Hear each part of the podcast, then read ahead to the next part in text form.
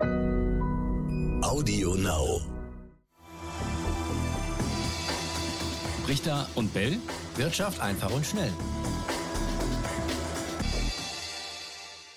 Ja, und damit auch heute ganz herzlich willkommen zu einer neuen Folge Brichter und Bell Wirtschaft einfach und schnell. Es geht wieder aufwärts an den Aktienmärkten.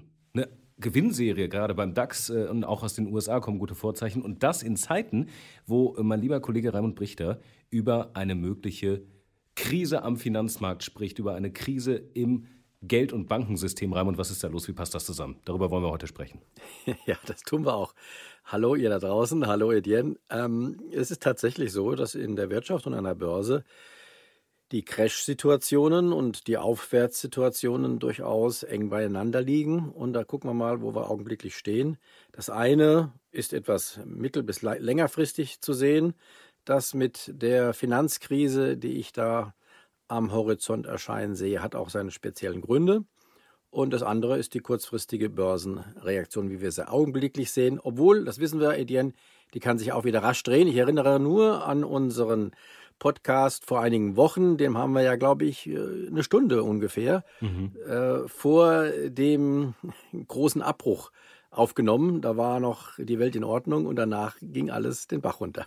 Dann lass uns vielleicht, bevor wir auf dein Szenario kommen, kurz darüber sprechen. Was sind die Gründe, dass es jetzt im Moment wieder nach oben geht? Ich meine, DAX hat jetzt schon wieder die 13.000 im Blick, äh, ging dann recht zuckig sogar da bei ihm. Genau. Die Gründe sind eindeutig äh, die, dass es vorher stark nach unten ging. Und wir kennen das dem, mit dem Tennisball-Effekt. Immer wenn man einen Tennisball auf einen schönen harten Boden aufschlägt, dann springt der zurück. Und genauso ist es mit den Aktienkursen.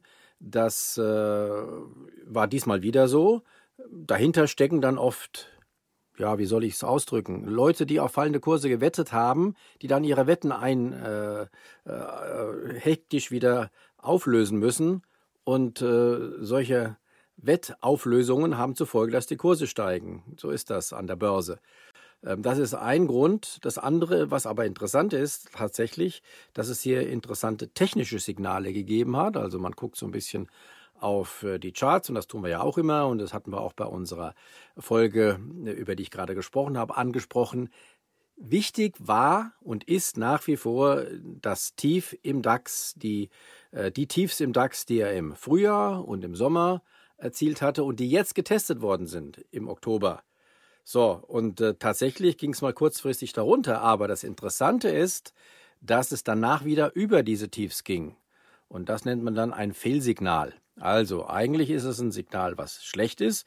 Die Tiefstände werden unterboten. Aha, dann heißt es, oh, da geht es weiter runter. Aber wenn dieses Signal innerhalb kurzer Zeit, und das war ja im DAX der Fall, es war aber auch an den amerikanischen Börsen der Fall, wenn ein solches Signal innerhalb kurzer Zeit wieder aufgehoben wird, das heißt, wenn die Kurse wieder über, diesen, über diese markanten Linien steigen, dann handelt es sich um ein Fehlsignal. Und da gibt es eine Regel, ein Fehlsignal hat eine umso stärkere Wirkung in die andere Richtung.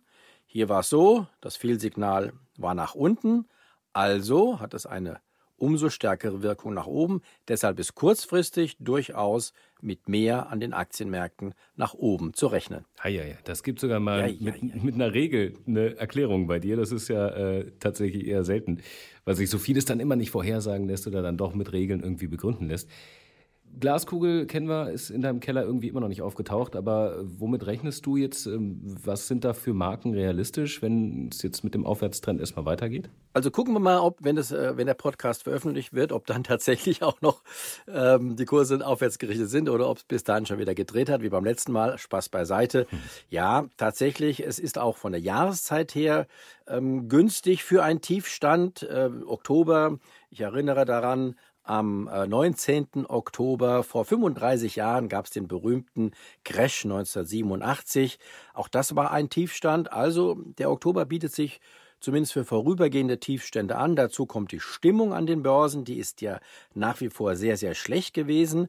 Sie war im Juni schon sehr schlecht und da hatte sich ein Tief ausgebildet, das jetzt getestet wurde. Jetzt war die Stimmung wieder schlecht und solche schlechten Stimmungen haben auch zur Folge, dass die Stimmung nicht mehr schlechter werden kann und dass sie oft ein Anzeichen dafür sind, dass es erstmal nach oben geht. Also, das ist der Grund dafür und äh, ja, die Marken, die werden wir sehen. Aber dass es damit insgesamt ausgestanden sein wird, diese, dieser Abwärtstrend, das sehe ich noch nicht. Das müssen wir erstmal abwarten. Ähm, ich rechne durchaus damit, dass in den nächsten Monaten die Tiefstände noch einmal getestet werden. Okay, also von der Herbstrallye in die Jahresendrallye, da siehst du noch ein Fragezeichen. Ne, doch, das kann durchaus sein. Jahresendrallye und dann nochmal im Frühjahr, das wäre so ein Szenario, ein mögliches, im Frühjahr, also im Februar, März, nochmal ein Testen dieser Tiefstände, die wir gerade gesehen haben. Warten wir es ab. Wie gesagt, Glaskugel habe ich gerade verlegt. Aber du hast trotzdem in die Zukunft schauen äh, wollen oder es jedenfalls getan und hast da äh, ganz dunkle Wolken äh, gesehen und auch etwas in diese Richtung prognostiziert. Du hast im Prinzip gesagt, die Notenbanken schaufeln sich gerade so ihr eigenes Grab und bringen das Ganze aber massiv ins Wanken, was sie sich in den letzten Jahren eigentlich als Sicherheitsnetz nach der Finanzkrise aufgebaut haben. Was ist, was ist das Thema? Genau, also da geht es weniger um die Zinsen, die jetzt erhöht werden. Natürlich hängt das indirekt damit zusammen. Es geht vor allen Dingen um das, was äh, die ähm, Notenbanken seit der Finanzkrise im Jahr 2008 getan haben. Sie haben Staatsanleihen vor allen Dingen in ganz, ganz großem Umfang gekauft, immer wieder neue Kaufprogramme. Und damit haben sie, das ist die, äh, das Spiegelbild, haben sie tatsächlich Geld geschaffen, Notenbankgeld, das es vorher nicht gab. Und dieses Notenbankgeld, das steht jetzt, ich habe es beschrieben in diesem Artikel, den du ansprichst, wie Säulen in ihren Bilanzen. So, und das, die sind auch wichtig, diese Säulen, weil das Finanzsystem inzwischen äh, nach meiner Analyse, da habe ich auch ein Buch drüber geschrieben, die Wahrheit über Geld, kann man nachlesen. Dieses Finanzsystem ist so fragil, dass es äh, spätestens seit der Finanzkrise nur noch mit diesen Säulen aufrechterhalten wird. Ansonsten würde dieses Gebäude nach meiner Analyse, nach meinen Erkenntnissen zusammenbrechen. So, Soweit, so gut. Wenn die also ihre Säulen, und äh, über die haben wir gerade geredet, wenn, diese, wenn die Säulen also Bestand hätten und die Zentralbanken da nicht drangingen, wäre vorübergehend erstmal alles in Ordnung. Aber jetzt gehen sie ja daran, diese Säulen, ich habe es mit der Abrissbirne äh, verglichen, wie mit einer Abrissbirne einzureißen. Die Notenbanken, vor allen Dingen eben die amerikanische, aber auch andere wie die britische Notenbank, wollen äh, diese äh, Anleihen, die sie da in ihren Bilanzen haben, wieder abbauen. So, und damit nehmen sie diesem System eine Stütze. W warum wollen sie das tun? Warum wollen sie das tun? Ja, das ist der Grund ist die Inflationsbekämpfung ähm, die, die ja auch im Moment sehr en vogue ist. Alle fordern das ja auch. Bekämpft die Inflation. Und tatsächlich muss man sagen, die letzten Kaufprogramme seit der Corona-Krise haben tatsächlich auch zu dieser Inflation, die wir jetzt sehen, beigetragen.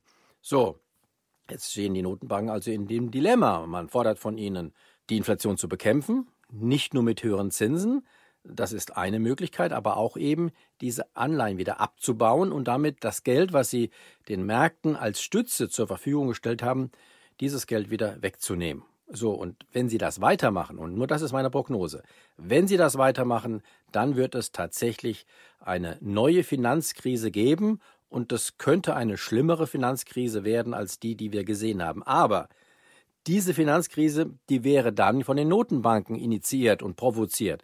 Ich glaube nicht, dass sie das tun werden. Das heißt, im Umkehrschluss, ich rechne damit, dass früher oder später allen voran ähm, der amerikanische Notenbankchef Jerome Powell, dass der äh, ja seine, seine harten Worte, die er jetzt zumindest ja in den Mund nimmt, und die Amerikaner machen es ja schon, sie bauen ihre Bilanz ab, indem sie Anleihen, Anleihebestände abbauen, dass äh, sie da irgendwann im Lauf der nächsten Wochen oder Monate einhalten werden und das aufhalten werden und möglicherweise sogar wieder umdrehen werden und ihre Bilanzen wieder ausweiten. Ein Beispiel haben wir gerade mit der britischen Notenbank gehabt, die das gleiche vorhat wie die amerikanische, nämlich diese Säulen einzureißen. Aber da gab es ja in Großbritannien gerade ein wenig Unruhe an den Finanzmärkten und schwupps haben die Notenbanker gesagt, da müssen wir eingreifen. Wir machen das Gegenteil. Statt einzureißen, wir bauen noch mal weiter auf. Und sie haben tatsächlich wieder weitere Staatsanleihen gekauft, um das Schlimmste für das britische Finanzsystem zu verhindern. Und das ist meine Erwartung, werden auch andere Notenbanken wie die amerikanische machen, wenn es dort irgendwo zu krachen beginnt. was machen wir dann mit der Inflation? Zum einen muss man sagen, dass äh, die Inflation ja bei den Kaufprogrammen, die es seit dem Jahr 2008 gibt, dass es da keine große inflationären Folgen gab. Die inflationären Folgen, und das hat auch einen gewissen Grund, einen bestimmten Grund, die gibt es nur seit den letzten Kaufprogrammen, seit der Corona-Krise. Das hat den Grund, dass das Geld, was dabei geschaffen wurde, tatsächlich in die reale Wirtschaft geschleust wurde. Über die Regierung mit den diversen Hilfsprogrammen, die wir ja in Europa hatten, aber auch in den USA, auch in anderen Ländern. Äh, da wurden tatsächlich ja Billionen an Dollars, an Euros oder auch an anderen Währungen wurden in die Realwirtschaft gegeben. Und das hat tatsächlich dann zur Inflation beigetragen. In den Jahren davor, die Kaufprogramme, die es da gab, die blieben mehr oder weniger im, äh, in der Finanzwirtschaft. Die haben dort sicherlich das ein oder andere äh, am einen oder anderen Ort für Inflation gesorgt, aber nur an den Finanzmärkten, indem die Kurse dort gestiegen sind und danach wieder eingekracht sind. Aber hm. sie kamen nicht, das Geld kam zum großen Teil nicht in die Realwirtschaft und deshalb hat es auch nicht zur Inflation geführt. Aber kann Paul denn diese Kehrtwende äh, vollziehen, wenn die Inflationsrate in den USA nicht signifikant sinkt? Wie will er das dann begründen? Ja, sagen wir so, er wird sie vollziehen müssen, wenn es tatsächlich in den USA zu äh, einem äh, zu einer krisenhaften Situation kommt, äh, wie sie jetzt wir in Großbritannien gesehen haben. Mhm. Dann wird wird Paul gar nicht anders können, als ähm, die äh, diese Maßnahmen wieder rückgängig zu machen, zumindest erstmal zu stoppen, also seine Abrissbirne mal anzuhalten und nicht weiter äh, diese Säulen einzureißen. Die Inflation ist dann tatsächlich zweitrangig und sie ist auch tatsächlich dann vielleicht nicht das Hauptproblem, weil äh, wenn es an den Finanzmärkten weiter kräftig einstürzt alles, dann wird, wird davon auch die Realwirtschaft tangiert. Und dann werden auch die Preise in der Realwirtschaft zumindest nicht mehr so stark steigen, äh, wie sie das in den letzten äh, Monaten getan haben. Also auch so hängt im Prinzip alles zusammen. Ähm, ein großer Krach an den Finanzmärkten wird auch Folgen, und zwar dämpfende Folgen auf die Inflation haben, da bin ich sicher. Also wieder viel Gedanken zum Anregen, zum Nachdenken.